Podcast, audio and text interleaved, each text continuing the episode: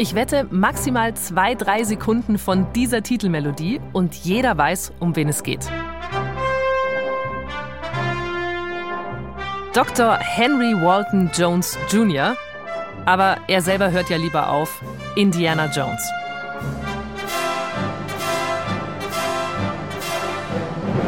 Die Filmgeschichte hat vielleicht eine Handvoll anderer Charaktere hervorgebracht, die solche Ikonen sind wie der resolute Archäologe mit Hut und Peitsche. Klar, James Bond, Darth Vader oder diese andere ziemlich bekannte Rolle von Harrison Ford, Han Solo. Keine Frage, natürlich mag ich Han Solo, jeder mag Han Solo. Aber wenn es um Indiana Jones geht, da wird's persönlich. Indiana Jones war nämlich meine erste große Liebe. Völlig gebannt saß ich mit 12 oder 13 vor dem Fernseher, schaute Harrison Ford im immer so leicht verschwitzten und halb aufgeknöpften Hemd beim Rennen, Prügeln und Schätzebergen zu und ich dachte mir, wenn doch die Jungs in der Schule auch so wären. Harrison Ford selbst fasst den Sexappeal der Figur so zusammen. One of the things that makes Indiana Jones attractive is his uh, lack of uh, respect for authority. Eine der Sachen, die Indiana Jones so attraktiv machen, ist, dass er Autorität nicht respektiert. Das macht immer einen guten Filmhelden aus. Er ist schon auch ein Halunke ab und zu, aber tief in seinem Herzen ist er natürlich ein guter Kerl, der gute Dinge tut für andere Menschen. Und Humor, das ist ein ganz wichtiger Wesenszug von dieser Figur Indiana Jones. Ich bin auch nicht gerne in der Nähe von Leuten, die keinen Sinn für Humor haben. Humor, ist natürlich auch Grundvoraussetzung, wenn man Indiana Jones Fan sein will. Denn es passiert ja jede Menge fantastischer Unfug in allen vier Teilen des Indiana Jones Franchise. Esoterik-Nazis, Zaubersteine, der heilige Gral, die Aliens nicht zu vergessen. Aber wie wär's eigentlich mit unsterblichen Pfirsichen? Oder panzerfahrenden Gorillas? Oder einem Nazi-Robocop? Es klingt bescheuert, vielleicht ja, aber das alles hätte es beinahe auch gegeben. Und zwar in Indiana Jones and the Monkey King. Hallo zu Nie im Kino, einem Podcast über spektakulär gescheiterte Filmprojekte. Heute geht es um ein Indiana Jones Abenteuer, das selbst George Lucas am Ende zu bekloppt war. Ich bin Christina Wolf. Wir erzählen hier ja prinzipiell die Geschichten hinter vielleicht großartigen Filmen, die leider nie gemacht wurden. Und im Fall von Indiana Jones findet man jede Menge dieser ungelegten cineastischen Eier. Da gibt es zum Beispiel die Geschichte vom Indie-Abenteuer in Atlantis, was es zwar als hervorragendes Computerspiel gibt, woraus aber ja niemals ein Film gemacht wurde. Oder die Story vom Spuk im Geisterhaus. Oder wie wär's mit Indiana Jones und die Marsmännchen in fliegenden Untertassen? Manche dieser Gerüchte sind kaum mehr als Fantheorien im Internet. Aber von Indiana Jones and the Monkey King, da gibt's ein richtiges Drehbuch, von Anfang bis Ende 112 Seiten lang und zum Verfilmen bereit. Und für jeden auffindbar im Internet. Warum ist dieses Skript also nie verfilmt worden? Das ist unsere große filmarchäologische Ausgrabungsaufgabe heute. Und Unterstützung kriegen wir dabei zum Beispiel von Indiana Jones Superfan Keith. I was immediately hooked. Ich war sofort Feuer und Flamme, sofort. Diese Figur hatte einfach was Besonderes und die Abenteuer, die Indiana Jones erlebt hat. Ich habe am Bildschirm geklebt. Die Peitsche, der Hut, die Dinge, die er entdeckt hat. Ich wollte sofort zu eigenen Abenteuern aufbrechen. Für mich war das immer besser als Star Wars. Es fühlte sich so echt an. It was better than Star Wars. It was better because it felt more real. Keith ist Teil von einem international agierenden Team von Indiana Jones Verrückten, also von wirklich extremen Indiana Jones Fans. Ich persönlich kenne niemanden, der kein Fan ist von Indiana Jones, aber es soll ja solche Menschen geben und deshalb jetzt mal ein ganz kurzes Handbuch für alle Nicht-Fans vom Franchise. Es gibt vier Indiana Jones Filme. Die Ursprungsidee zu dieser Figur und auch zu jedem Film stammt von George Lucas, also der von Star Wars. Regie hat auch jemand ziemlich Bekanntes geführt, nämlich Steven Spielberg.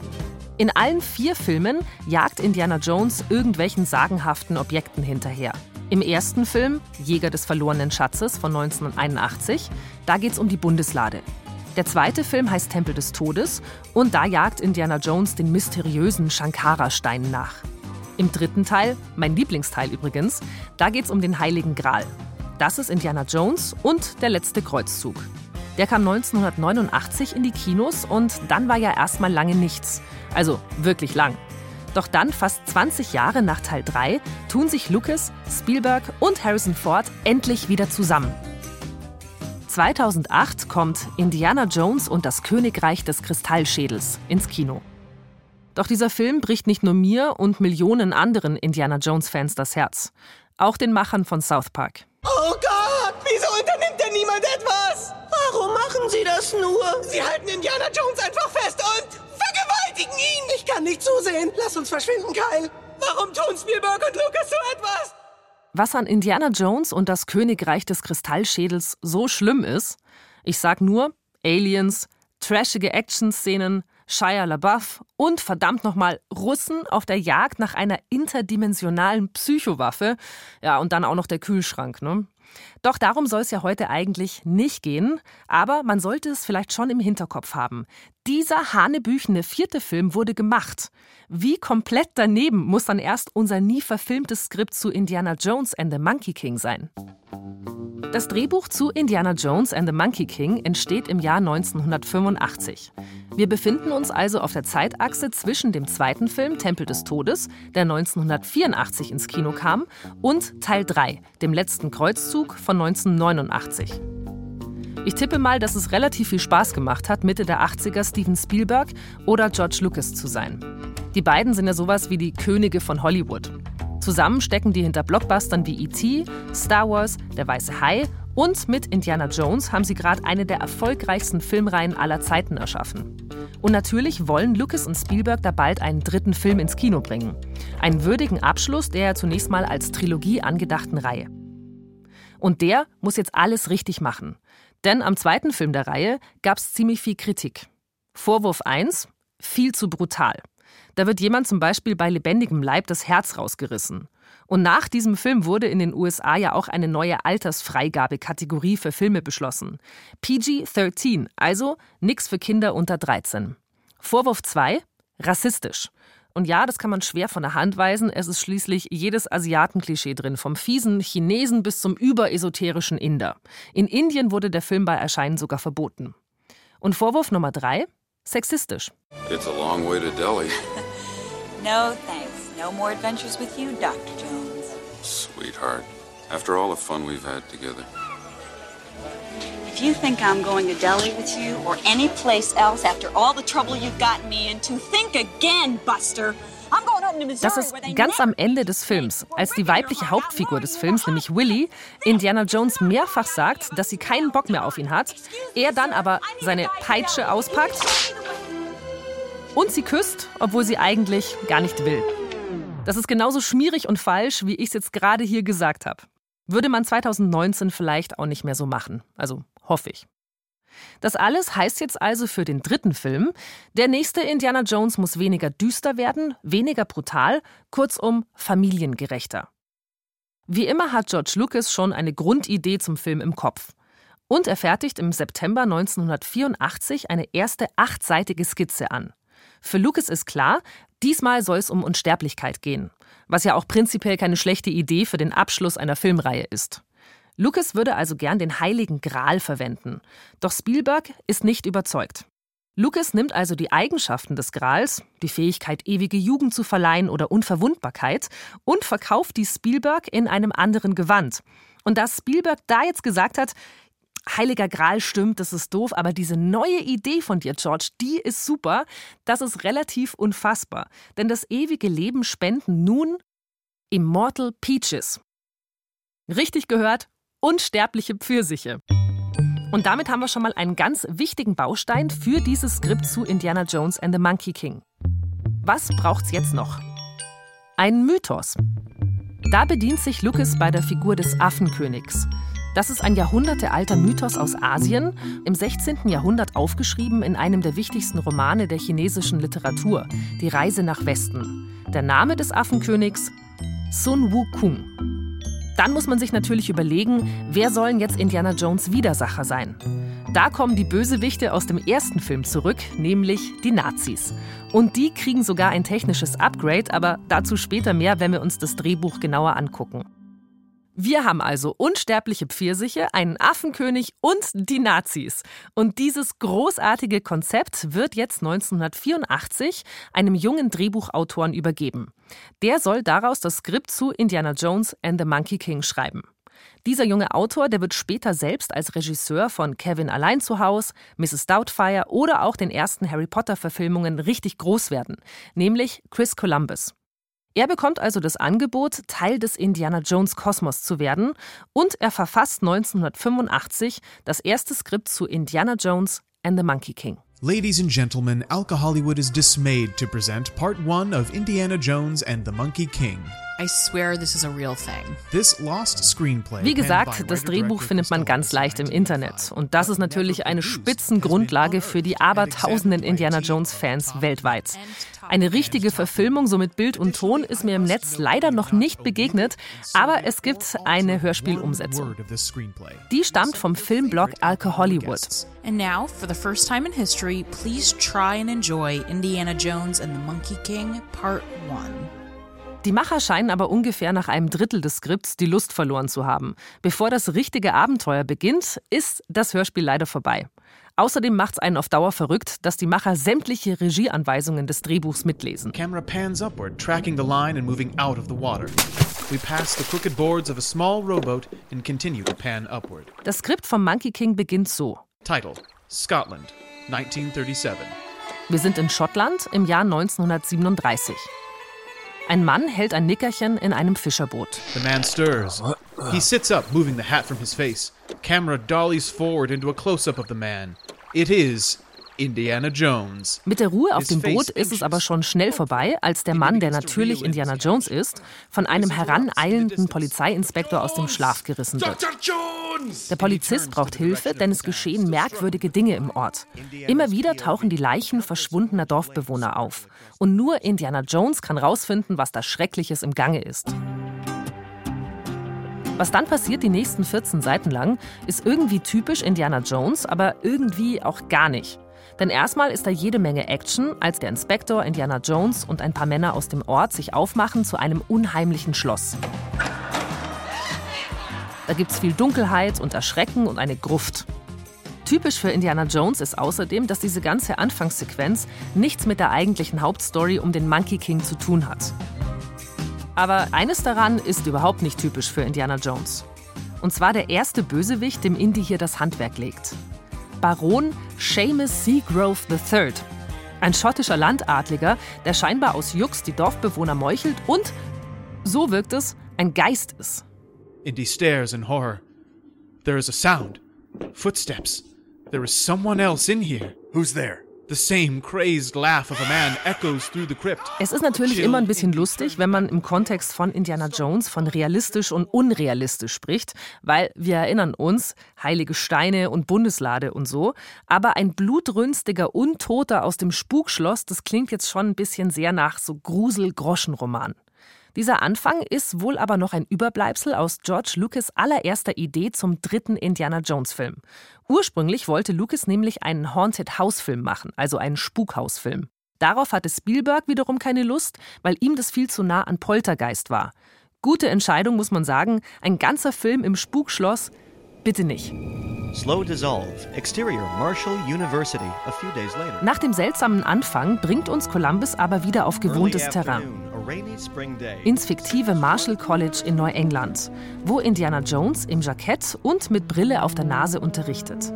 Und dieser Bruch zwischen Actionheld und dem zerstreuten College-Professor ist ja immer total charmant bei Indiana Jones. Besonders schön im ersten Film übrigens, wo man sieht, wie Dr. Jones total aus dem Konzept gebracht wird von seiner offensiv flirtenden Studentin, die sich I Love You auf die flatternden Augenlider geschrieben hat.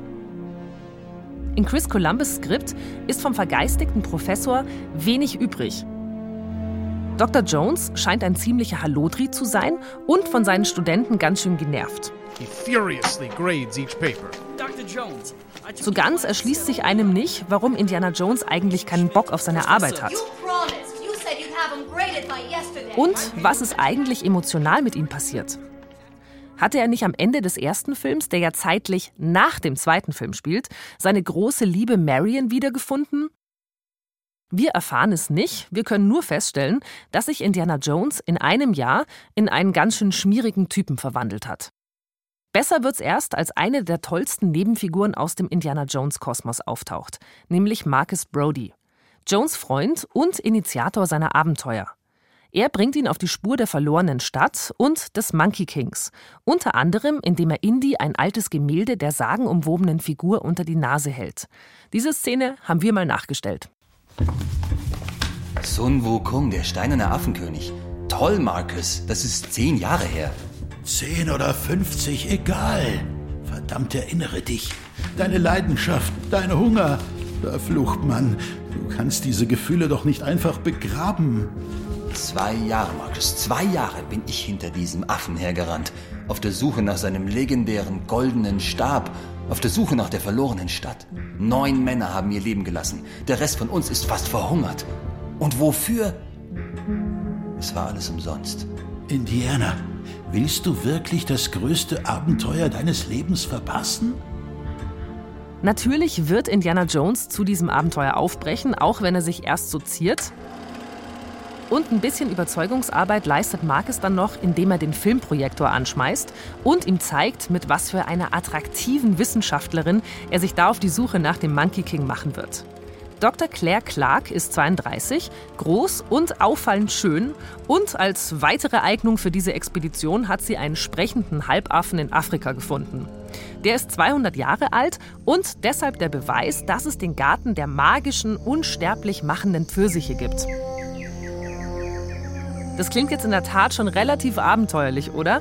Aber es wird noch viel bekloppter. Zu den unsterblichen sprechenden Halbaffen kommen ja noch die Nazi-Cyborgs dazu und die panzerfahrenden Gorillas. Und Indiana Jones stirbt. Hoppla, Spoiler.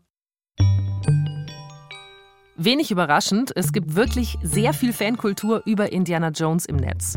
Besonders liebevoll und sympathisch nerdig ist die Seite IndieCast die seit 2007 alles Wissenswerte rund um Indiana Jones bespricht. Welcome to episode 274 of the IndieCast, your bi-weekly look at Indiana Jones news from around the world. Ich habe eine kurze Anfrage ins Online-Kontaktformular der Seite gehackt und ich bekomme sofort eine Antwort aus dem IndieCast Headquarter in Australien.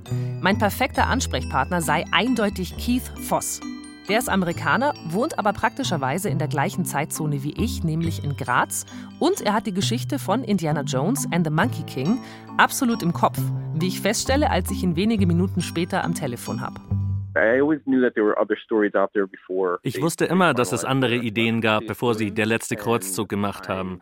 Und ich habe dieses Skript online gefunden und gelesen und ja, ich glaube, ich bin ziemlich froh, dass sie sich entschieden haben, das nicht zu verfilmen. und dass wir stattdessen eben Der letzte Kreuzzug bekommen haben. Why? Warum? Was gefällt dir an dem Skript nicht? You know, it just es ist sehr ambitioniert und ich fand es auch einfach zu unrealistisch. Das ist ja auch genau der Grund, warum es George Lucas am Ende nicht produzieren wollte. Ich glaube, sie haben nach Tempel des Todes ihre Lektion gelernt. Der war auch zu ambitioniert. Und er basierte auf einem Mythos, den jetzt nicht jeder kennt.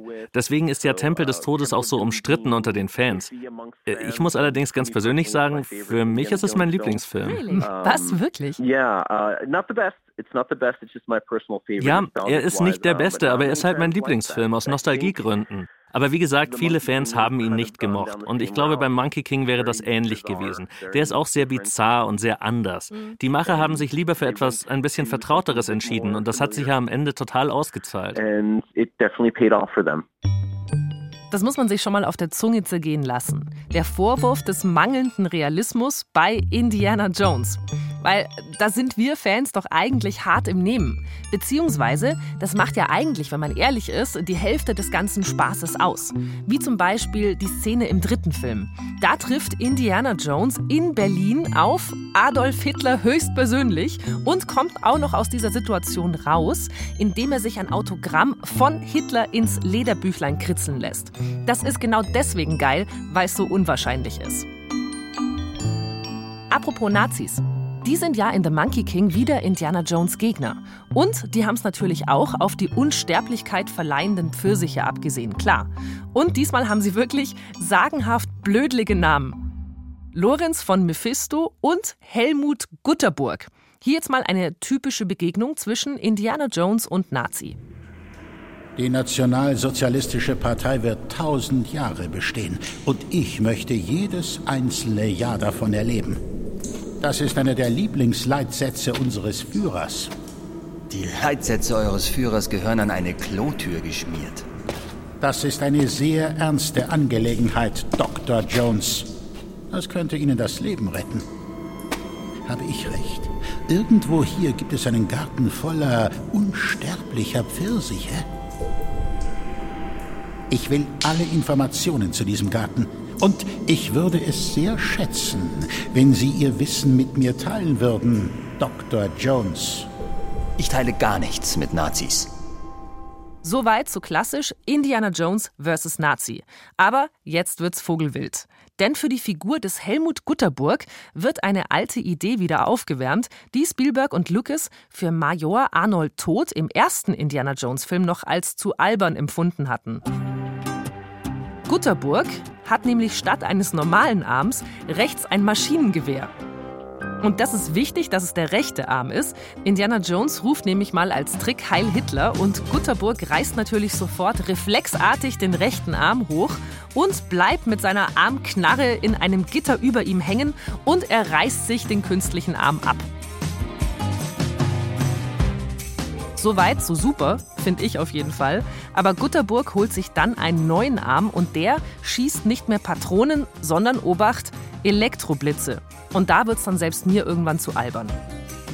Helmut Gutterburg findet dann schließlich sein Ende in einem letzten Kampf mit Indy. Der andere Bösewicht mit dem klingenden Namen, ich sag's gerne nochmal, Lorenz von Mephisto, der ist auch mit dabei.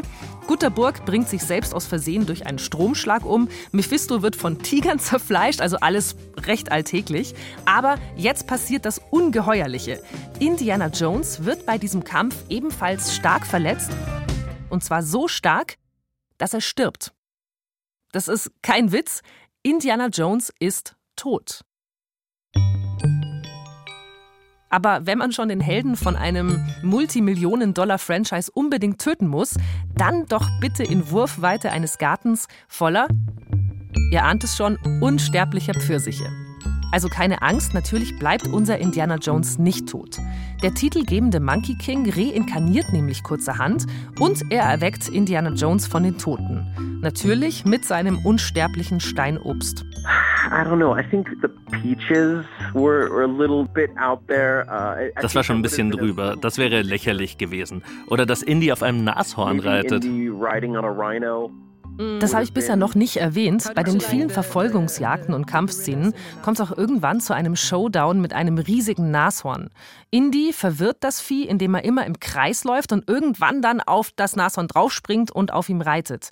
Und damit verfolgt er dann einen Nazi-Panzer und prügelt sich dann mit den Nazis aus dem Panzer.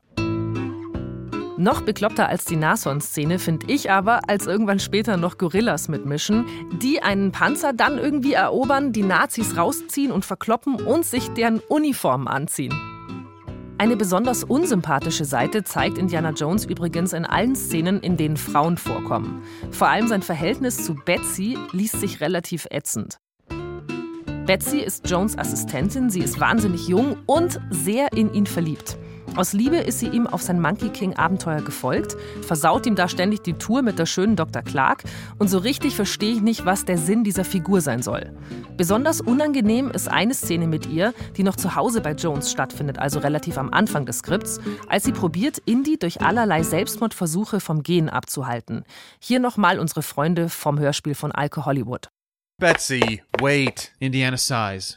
If I can't have you, I don't want to live. Indiana tosses the whip into his suitcase. He pulls up the chair and forces Betsy to be seated. He pours her a tall glass of bourbon. Drink this. You'll feel better. Indiana Jones ist hier wohlbemerkt erst Anfang Mitte 30, benimmt sich aber mit Betsy so ein bisschen wie ein mindestens 50-Jähriger, der sich ein Cabrio kauft, weil er in der Midlife-Crisis ankommt.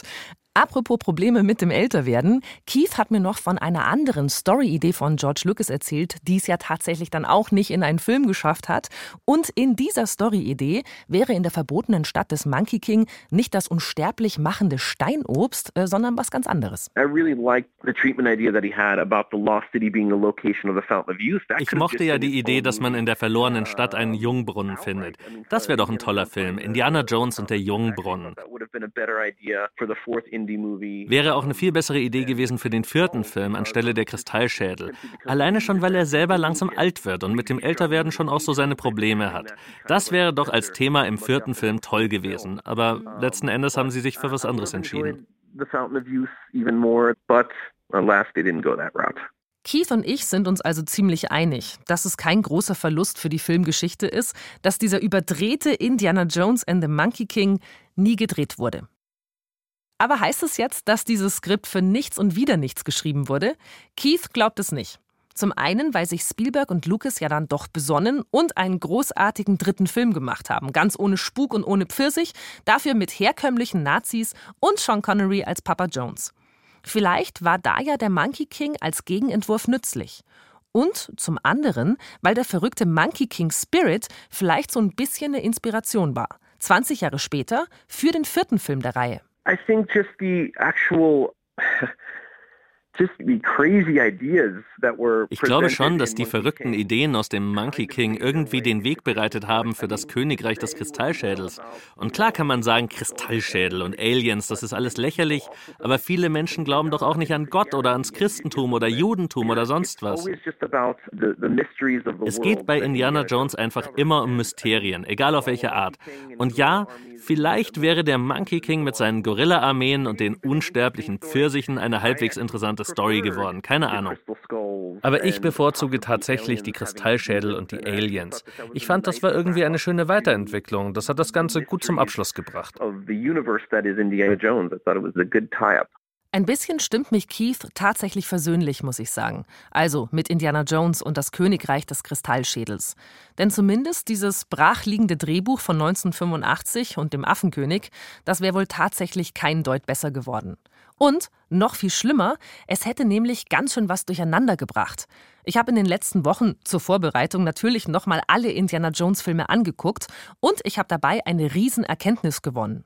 Bei Indiana Jones verhält es sich nämlich genau umgekehrt wie bei den frühen Star Trek-Filmen. Indie 1 und 3 sind fantastische Filme, 2 und 4 sind schon deutlich weniger cool. Wäre der Monkey King wirklich gedreht worden, dann würde diese Logik zusammenbrechen und was wäre dann? Aber so ist die gerade-ungerade Gleichung intakt und das heißt, 2021 werde ich wieder aufgeregt und voller Vorfreude im Kino sitzen. Denn da soll er ja tatsächlich kommen. Indiana Jones Teil 5. Das war's mit dieser Folge von Nie im Kino. Ich sage Danke an Fabian Zweck für Ton und Technik und an Klaus Uhrig für Regie und Redaktion. Lenz Schuster war Indiana Jones, Clemens Nicol war Marcus und Christian Jungwirth war Gutterburg. Ich war und bin Christina Wolf.